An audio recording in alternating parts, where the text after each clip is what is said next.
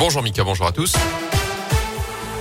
Et à la une, elles étaient annoncées, elles sont désormais appliquées. De nouvelles mesures entrent en vigueur dans la Loire pour faire face à la cinquième vague de l'épidémie. En plus des annonces récentes du gouvernement pour les écoles, la vaccination, encore les discothèques, la préfète du département a décidé d'instaurer le pass sanitaire à l'entrée des marchés de Noël. Les organisateurs devront notamment prendre toutes les dispositions pour contrôler les entrées de ces marchés et s'assurer de la validité du pass et du port du masque. Le masque qui redevient obligatoire partout en extérieur dès 11 ans dans une trentaine de communes du département.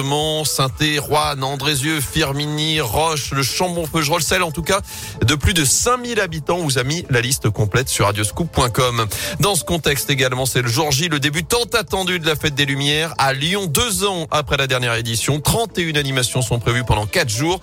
Événements sous haute sécurité avec un renforcement là aussi des mesures sanitaires, port du masque obligatoire partout, passe sanitaire dans les endroits clos, mais surtout l'interdiction de manger ou de boire dans les rues de la Presqu'île à proximité de la Tête d'Or ou encore du Parc Blandan. Ce sont les trois périmètres qui ont été définis où le masque sera donc euh, obligatoire et où il sera interdit de manger. Le préfet de région, Pascal Mayos, nous explique en détail ces mesures sanitaires. L'interdiction de consommer poissons et produits alimentaires sur la voie publique à partir de commerces ambulants ou sur des pas de porte pour éviter les rassemblements. Un lieu spécifique a été proposé par le maire de Lyon sur la place Lyoté avec une jauge de 1500 personnes et qui accueillera de l'ordre de 7 commerces ambulants environ.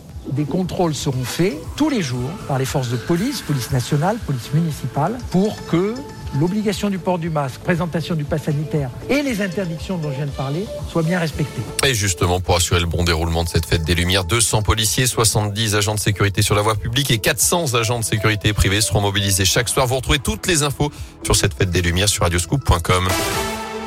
Dans l'actu, les suites du drame de l'A89, le conducteur du poids lourd qui a percuté une voiture arrivant en face lundi à Saint-Julien-d'Otte dans le Rouennais toujours en garde à vue, auditionné dans le cadre d'un homicide involontaire. Il devrait être présenté aujourd'hui devant le parquet selon le progrès. D'après les premiers éléments de l'enquête, un éclatement de pneus aurait rendu incontrôlable le poids lourd et sa remorque.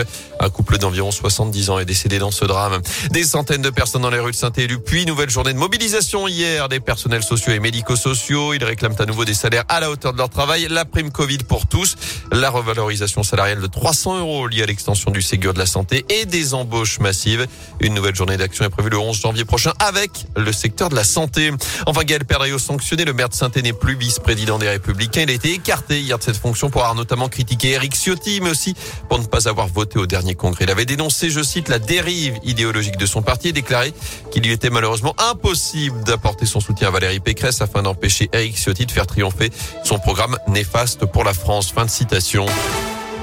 En foot, la première de Julien Sablé, le nouvel entraîneur intérimaire des Verts, a dirigé hier sa première séance à l'étra, séance à huis clos sous les yeux notamment d'un certain Loïc Perrin, nouveau coordinateur sportif et membre de la direction en charge actuellement de recruter un successeur à Claude Puel dans les prochains jours. Je vous rappelle que la SS se déplace à Reims samedi soir pour la 18e journée de Ligue 1. De son côté, Lille n'a plus besoin que d'un nul pour assurer sa place en huitième de finale de la Ligue des Champions. Le LOS se déplace à Wolfsburg en Allemagne ce soir à 21h pour retrouver notamment un ancien Stéphanois, Joshua Guilavogui, alors que le PSG a conclu sa phase de poule par une victoire 4-1 face à Bruges hier au Parc des Princes, Paris qui était déjà assuré de rejoindre le prochain tour de la compétition. Et le tirage au sort, c'est lundi, c'est ça hein? Il me semble. Pour les huitièmes de finale. Oui, avec